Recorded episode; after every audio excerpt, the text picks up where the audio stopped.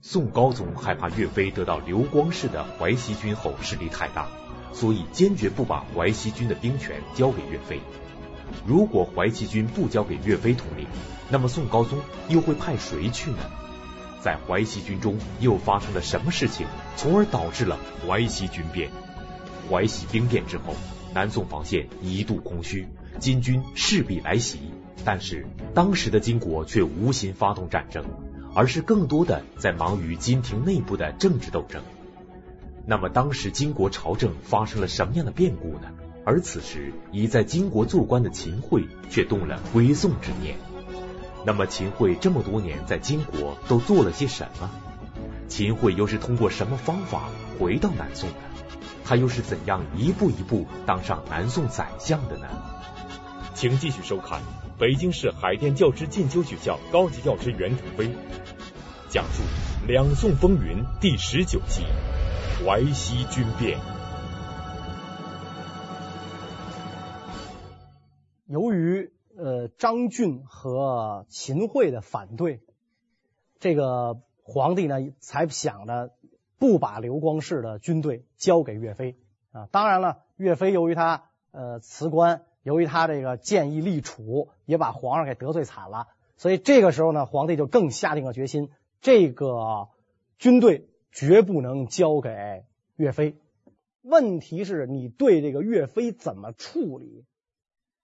这个事儿已经这样了，皇帝就应该堂而皇之的跟岳飞讲，我不能把刘家军交给你的理由是第一、第二、第三，我也是为了江山社稷，不是因为你劝我立太子，你得罪了我，我才不把刘家军给你，不是因为我觉得你兵权太大会造反，我才不把刘家军给你。如果你真的跟岳飞一二三把这个利害关系摆清楚。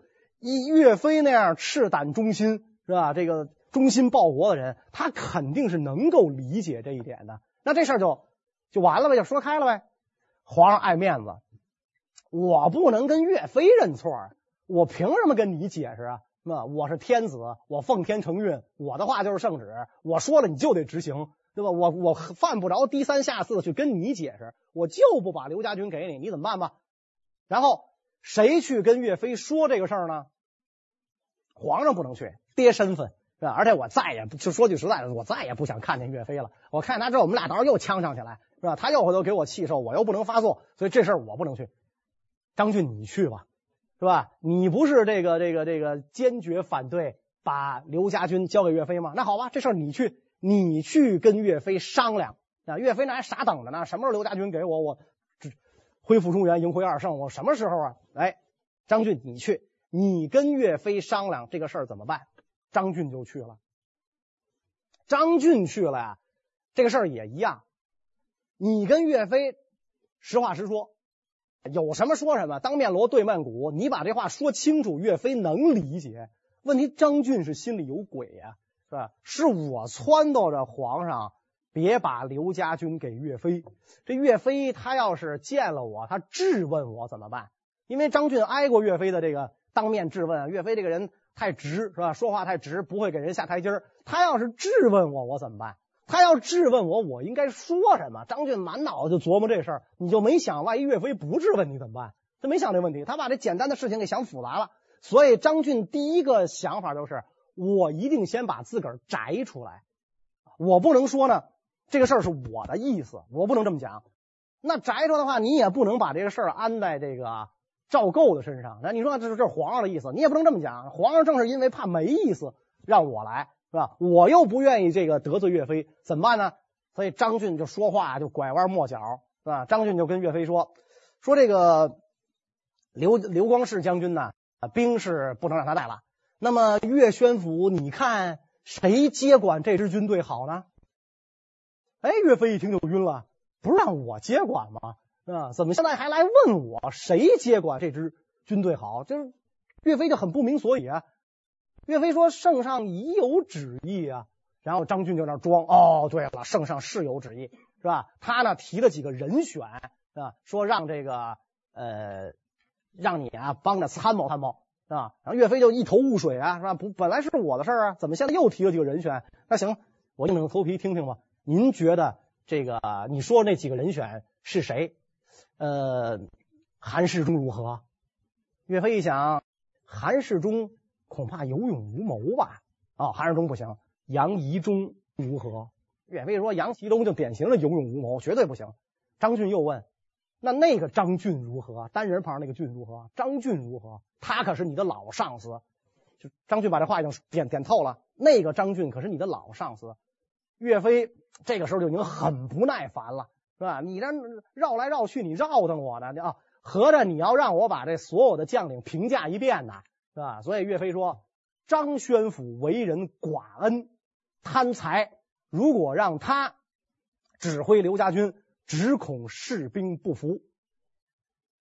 这个时候，张俊又说：“那这么着得了，朝廷啊，准备让兵部尚书吕雉来领这支部队。”岳飞说：“吕雉是文官呐，兵部尚书是文官，文官怎么指挥部队打仗啊？啊，没关系啊，没有关系。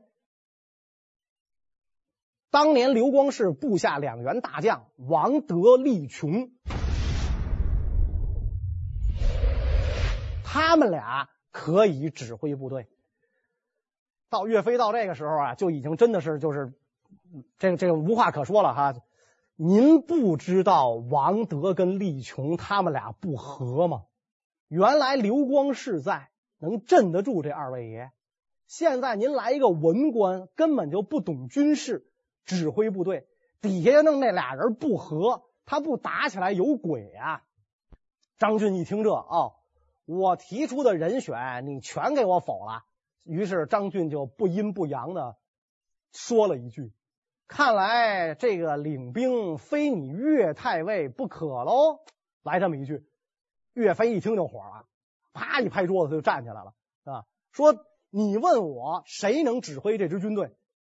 你提出来的这些人选，我都是平心而论，我秉公而说，我又不是想吞并这支部队。那你说这话什么意思？行了。”这支部队我不带了，岳家军我也不带了。你们不是嫌我这个争权吗？我都不要了，全给你，又上庐山了。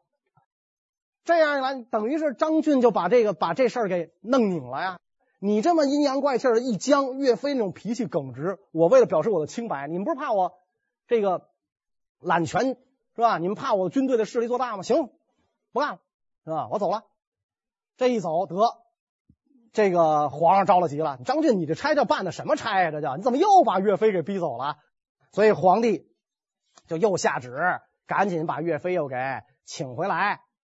可是这笔账，皇上可给你记着呢。你又来这一套，只要朝廷一不满足你的要求，你就告诉你就是撂挑子。你就这个这个弃官不做，以此要挟朝廷啊！就是你算准了，朝廷离不开你啊，以此来要挟朝廷。所以皇帝气气到底顶这个顶点了。如此一来，宋高宗更坚决不会把淮西兵的军权交给岳飞了，而是派了一个兵部尚书吕雉来统领淮西军。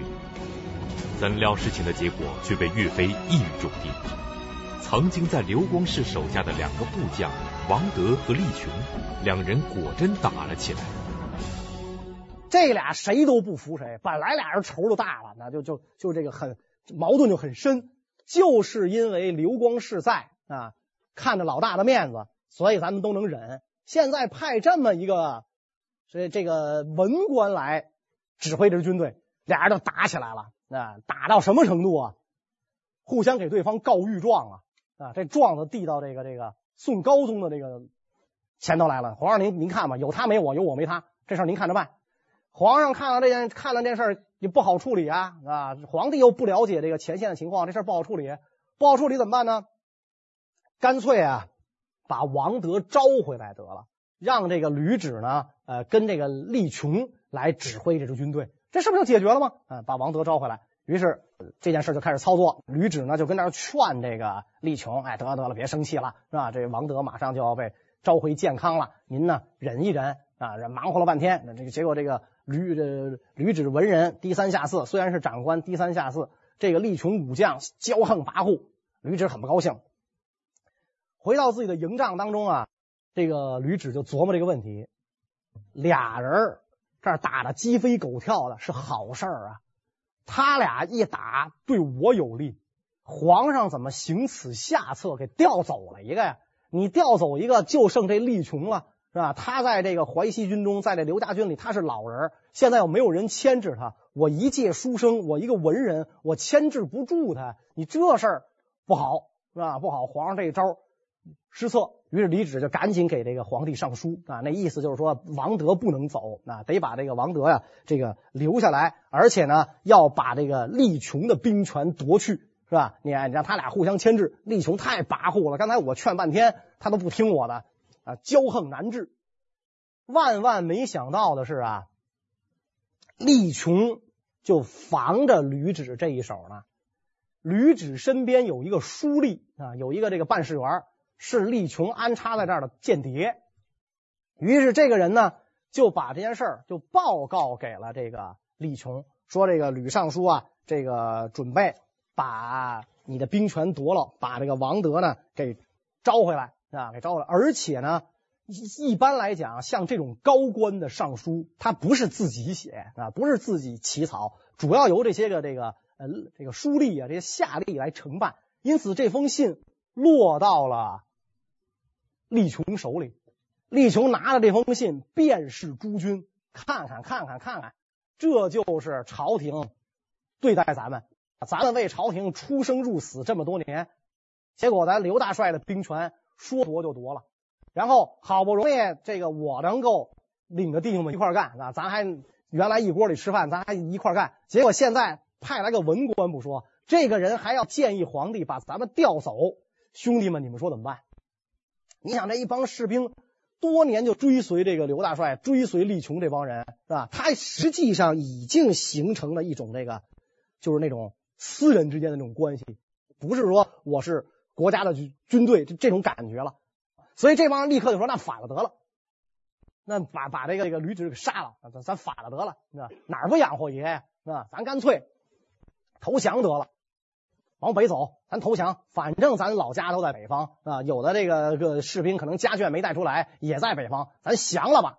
好，啊，厉琼一拍桌子，这事儿干得好，就这样。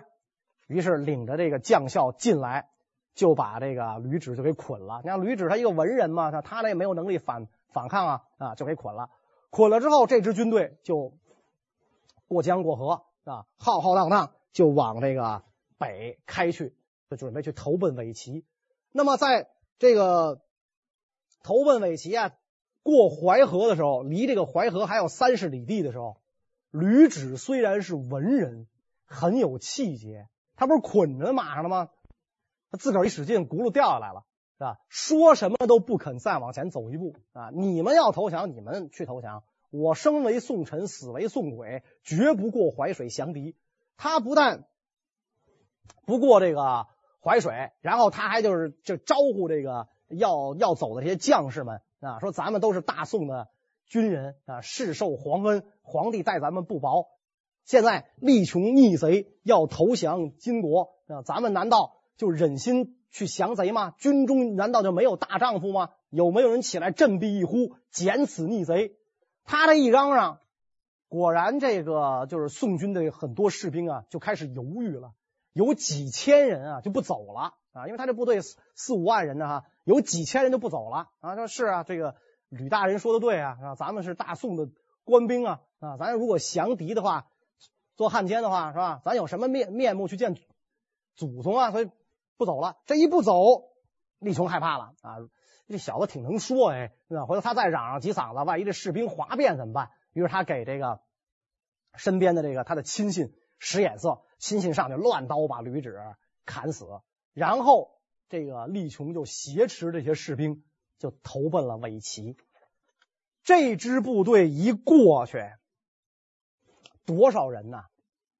能够占当时宋军总兵力的五分之一，几万精壮之士，一转眼儿就变成敌人了，就变成了伪军了。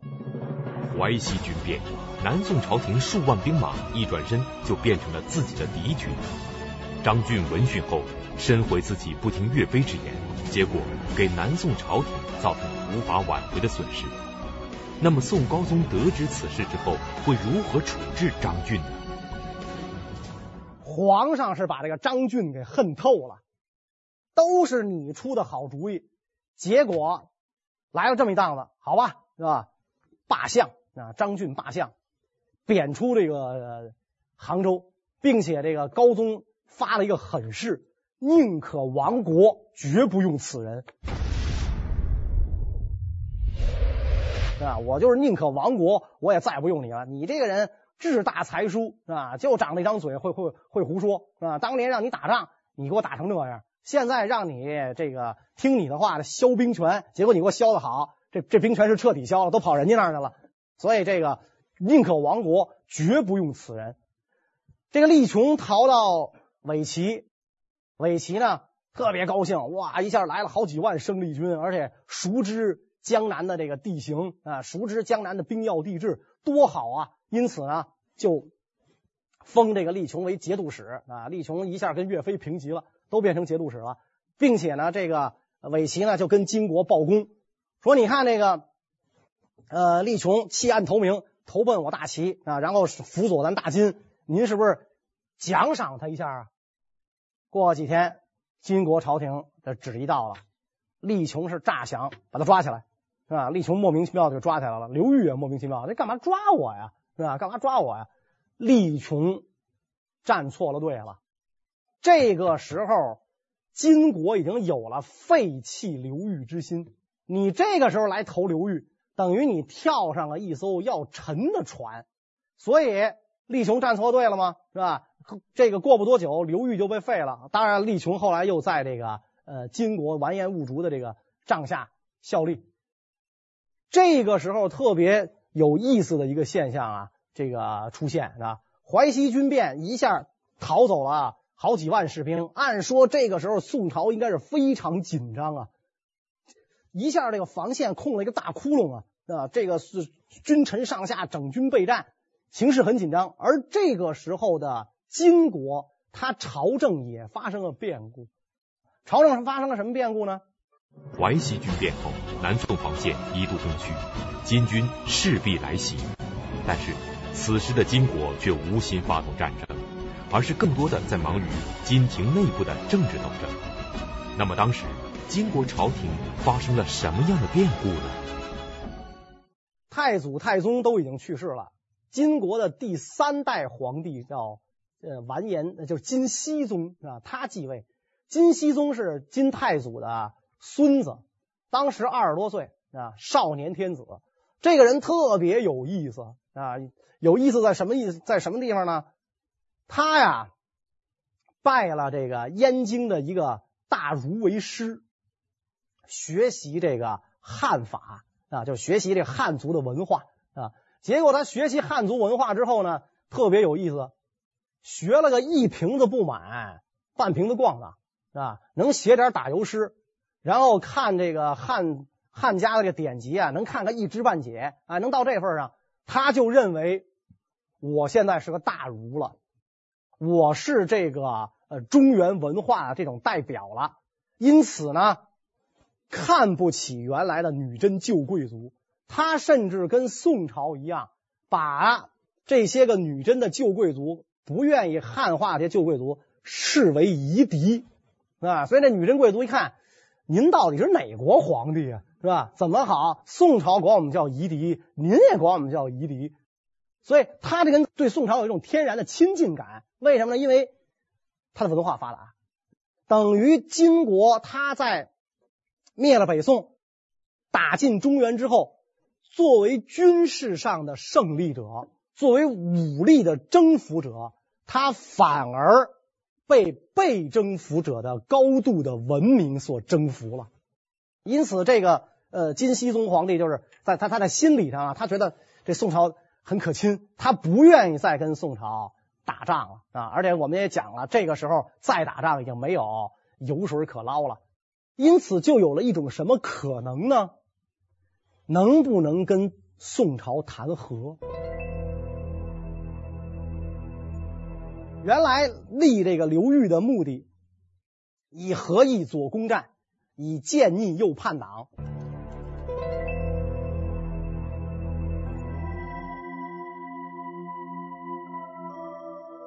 现在仗。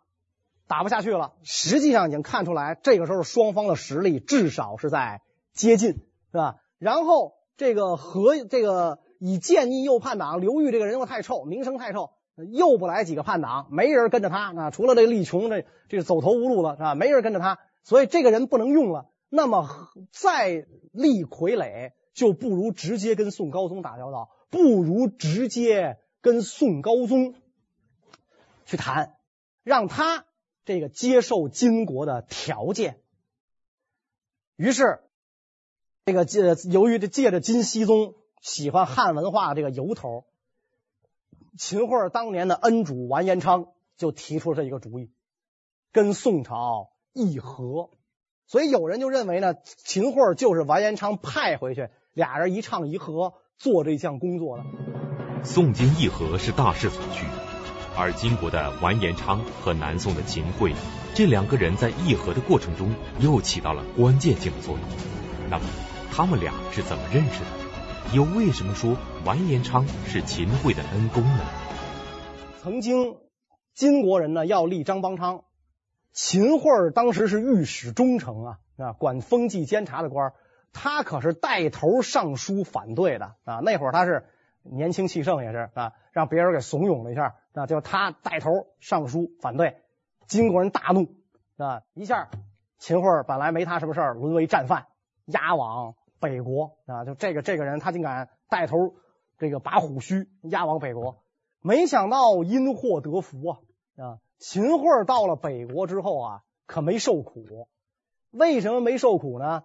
金国马背上的民族啊，所以当时啊那种呃率直之气不脱，金国人很佩服秦桧这样了。哎呀，他这人敢干哎！你看一介文弱书生是吧？我们朝廷都已经定了计了，要废掉宋钦宗，要立张邦昌，他居然敢带头上书啊！咱们前面讲过那个金国人扒钦宗皇帝龙袍的时候。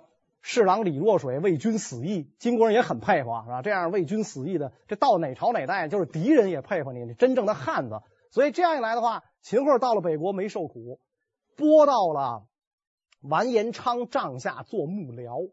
随着南宋实力的强大，这个秦桧就动了南归之念，他就想回到宋朝。可是回到宋朝，他怎么回去呢？这就有问题了。秦桧到底是怎么回来的？史书上啊有两种记载。第一种记载呢，秦桧他要回去，当时完颜昌率军伐宋，所以他跟着完颜昌。他要是在前线想借机会跑，那不是不可能。但是他还有老婆孩子呢，还有家人呢，甚至还有一个随员跟着。他想这帮人一块儿跑。这事儿就麻烦了，于是这个秦桧就想了一招，什么招呢？跟他老婆吵架，跟他的夫人王氏吵架，吵得惊天动地，把这个王延昌的夫人给惊动了。那可能这个王延昌还真是很信任他，弄不好在前线的话，俩人帐篷隔着不远，是吧？住隔壁，所以王延昌的夫人一听那儿怎么那么大动静，这干嘛呢？又又摔盆又打碗的，所以王延昌的夫人就过来就问这到底怎么回事？所以这个。秦桧呢，就跟王延昌的这个夫人就讲说：“你看这个大王领兵南下，让我参谋军事，这给我多大的脸啊！所以我呢不辞劳苦，我一定要跟着大王南下，我要为国建功，我为大金国建功。”然后一指自己的夫人，你说他非要跟着，是吧？你这妇道人家，你说你跟着我上前线，能干什么呀？劳碌风霜，你能受得了这苦吗？结果这个完颜昌的夫人一听就不高兴了：“你这么瞧不起我们妇道人家，我不也跟着大王南下了吗？我做主了。”跟着，哎，于是这个王氏就跟着这个，就包括他的家人，什么叫跟着秦桧，就南下，瞅了个空子，秦桧带着家人就跑了，啊，就过了这个淮河就跑了，就到了南宋的占领区，到了南宋的占领区，就被当地的军军队啊就给包围一下，就抓起来了，是吧？一看从北边来了，还带着老婆孩子，穿的这么好，这肯定是间谍呀，是吧？于是这个宋军士兵就把这秦桧抓起来了，把秦桧抓起来之后。秦桧就说呀：“我是御史中丞，我是秦中丞。那当兵的可不认识什么忠忠诚不忠诚啊，没人认得他。”秦桧说：“这么着吧，你们当地有没有读书人？有没有中过秀才的？如果有中过秀才的，你让他来认我，他肯定认得我。于是这个这当兵的就去找啊，你想那穷乡僻壤哪有什么读书人，费了半天劲找来一个王秀才。王秀才是卖酒的啊，可能这个考取了秀才之后，再往上考啊，这个功名正取就不易啊，当如卖酒，所以把他给叫来。这是秦桧，秦忠诚，你认得吗？你想他能认得吗？是吧？他一个卖酒的秀才，他能认得御史中丞吗？按咱现在的话讲，这个官可能应该相当于这个什么最高人民检察院检察长这么大的官，是吧？你怎么可能一做小买卖的？但是这个人好面子，是吧？这帮人里就我是秀才，就我文化水平高啊！我说不认得，多跌份呢。于是这秀才马上就给秦桧施礼：“忠诚辛苦啊，这个你可算是回来了，那意思啊，劳苦不易，我们把你给盼回来了。”哦，这当兵一听，原来真的是秦忠诚啊，马上就把秦桧给护送到了这个呃杭州行在。高宗皇帝看到秦桧归来，那当然他也非常高兴了，是吧？特别高兴，哎，轻从敌营逃回来，也就不问了，你到底是怎么回来了？当时的宋朝人对于这个秦桧的回归，就有另一种说法：这小子啊，是金国放回来的间谍。很多人都这么想，你不可能啊！说你你就是说你俩吵架，你两口子吵架惊动了完颜昌的夫人，你带着这一大家子人拖家带口，金银细软，从从容容的就度过了这个。那两两军交战，他的他的前线也也得有一段距离吧，有一段金金兵密布的地方，你从从容容过来，你不可能啊！所以当时人就说呀，秦桧确实想回来，想回来呢，他又无计可施。怎么办呢？他就跟完颜昌手下的一个这个他比跟他关系比较好的一个金国的大臣就聊起了这件事。他说：“你看，我是特别想回到南宋，是吧？我在北国这么多年了，我思家想回来。”这大臣说：“这事儿好说呀，你就直接找完颜昌去不就完了吗？你跟他说，是吧？完颜昌这么宠信你，他不会把你怎么着的，你就直接跟他说去。”所以秦桧就去见完颜昌啊，大王，我跟你鞍前马后这么多年。是吧？我没有功劳也有苦劳，我思家心切，我想念故国，我想回去。完颜昌说：“按说你想回去，我也不拦着你，但是你可得想好了，你回去之后，南朝人会怎么看你？你跟我手底下服务了这么多年，你长一百张嘴，你也辩不清楚。你想想你的下场，你还不如跟我手底下混呢，是吧？但是秦桧蓄意很坚决，我一定要。”回去为我的这个祖国服务，是吧？其实秦桧是明白什么呀？我跟金国啊，这辈子算到头了。除非完颜昌当皇上，他当了皇上，他也不能给我一个宰相做呀。我一个汉人，对吧？那宰相都是完颜氏嘛，都是这个这个这皇族啊，他轮不着我呀。我要回到南方，那可就保不齐了。朝廷正值用人之际，而且我有惊天动地的大策。是吧？我有惊天动地的计策，我肯定能让两国罢兵。他跟完颜昌讲，我能让两国罢兵，仗会打得很少，是吧？你们大清南下，咱不就是要点东西吗？以后宋朝会乖乖的把您要的东西都给您送来，是吧？南方背湿水热，你打也打不了，是吧？你几次南下搜山潜海捉赵构，你也没成功，是吧？所以你打来打去，能打一百年吗？这仗终究要和吧？要和就用着我了。完颜昌一想，是个主意。就把这秦桧给放了，那就护送他到了这个宋朝境内。关于秦桧是怎么回到南宋的，正史上并没有留下详实的记载。但是秦桧回到南宋后，力主与金议和，却是事实。那么秦桧回到南宋后，会用什么办法来博得宋高宗的信任？他又会怎样跟宋高宗提出议和之事呢？所以秦桧回来。见到了宋高宗之后，就跟宋高宗讲：“我有妙计，让两国罢兵，绝对不再打仗。您再也没有这个后顾之忧，咱不动刀兵。”宋高宗一听特别高兴啊，他就是不想打仗，因为一打仗，武将的势力做大，弄不好他哥哥就回来。所以宋宋高宗最忌讳的就是打仗。你既然有不打仗就能让两国议和。啊，再我也没有这个金国的这个军队的压力，能有这种事儿，太好了！马上拜这个秦桧为参知政事。参知政事相当于副宰相嘛，那拜他为参知政事。秦桧志得意满啊，然后高宗就召见了这个，就召见秦桧啊，你不是说你有这个妙计吗？不动刀兵的妙计吗？你跟我说说你那妙计是什么呀？秦桧一说，宋高宗的心就凉了啊。秦桧跟高宗说啊，这事儿非常好办，北人归北，南人归南。什么叫北人归北，南人归南？咱们岳飞他们率领的部队，那是南边的人吧？哎，南边人咱别去北边打仗，咱撤回来。北边人呢，咱就回到北国，是吧？就是你包括这个从呃跟靖康之变啊，康王建言南渡，宋高宗南渡，跟着来的这帮人，您都回到金占领区去做顺民去，这事儿不就解决了吗？是吧？宋高宗一听，就问秦桧。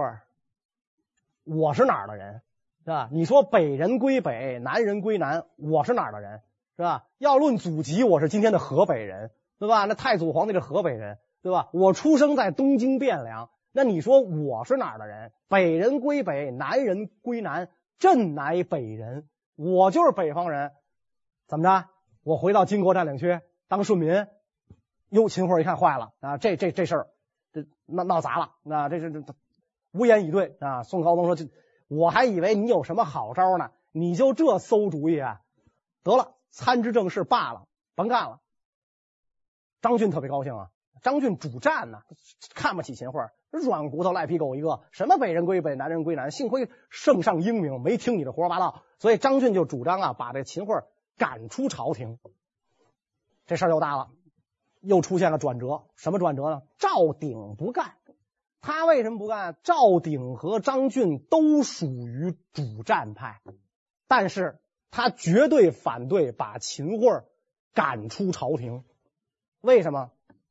这就是说，文人他爱结党啊，文人相轻，你看不起我，我看不起你，咱俩政治观点一致，都主战，在权力面前还是有争夺的。所以赵鼎认为啊，秦桧这个人名声臭。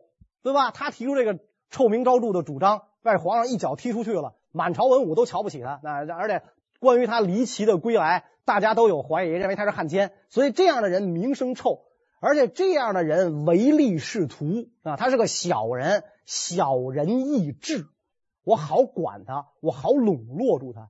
皇上不待见你，我保你，是吧？我保你。然后满朝文武都不待见你，你名声臭，我用你。对吧？然后你是个小人，你会拍马屁，拍我，这事儿不解决问题了吗？是吧？所以我可以拉着秦桧抗衡张俊，啊，可以抗衡张俊。所以他想的特别好，结果没想到秦桧是以怨报德，恩将仇报，把他给拱出去了，啊，把赵鼎给拱出去了。后来一贬再贬，最后贬死于任所，是吧？所以等于秦桧就再度入朝。秦桧自诩的惊天妙计，并没有能够打动宋高宗与金议和，更没有实现他加官进爵的白日梦。而与此同时，完颜昌在金庭之上所提出的议和计划，也同样遭到了反对。那么，完颜昌到底提出的是一个怎样的议和计划呢？完颜昌说：“咱们跟这个宋朝议和，怎么议和呢？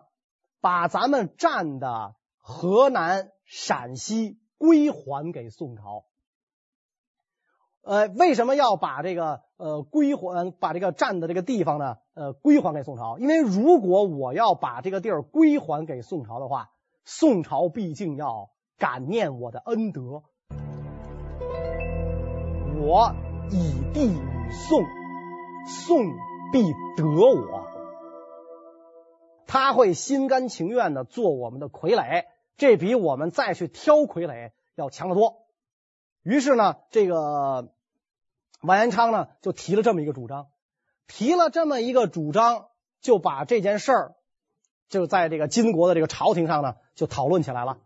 他把这个事儿一讨论，金国舆论哗然啊！没想到我们大金也有卖国贼，是吧？没想到这个金金朝也有人卖国，在朝廷上就大家就反对他，那坚决不可以，是吧？这一刀一枪。流血牺牲拼来的土地怎么能还给宋朝呢？所以这个坚决不干。完颜昌亲弟都反对的。我们灭了他的国家，抓了他的父兄是吧？占了他的地儿，占了这么多年，两国打仗打死多少人，这没法统计。你以为你把河南、陕西地还给他，他就得你？你太天真了。你这么做的目的是资敌，是吧？我们跟宋是不共戴天之仇。啊，你幻想着退一点这个小便宜给他，是吧？你这是资敌。这个时候的这个完颜昌，他是掌握朝政的，所以他最后就拍板定钉，就这么干。啊，就要把土地还给宋朝，还给宋朝之后，宋朝必然感念我的恩德，年年进贡，岁岁来朝，这就是一个现成的流域。咱们可以不打仗，何乐而不为呢？啊，宋金就要议和了。宋金这一个议和啊，就完颜昌，他是猪八戒照镜子里外不是人，两边都不讨好的一个卖国贼，他要把河南。这个陕西之地还给宋朝，不但金国人不干，宋朝人也不干啊！宋朝坚决不同意，反对的最激烈的就是岳飞。关于这个内容呢，咱们下一讲再讲。谢谢大家。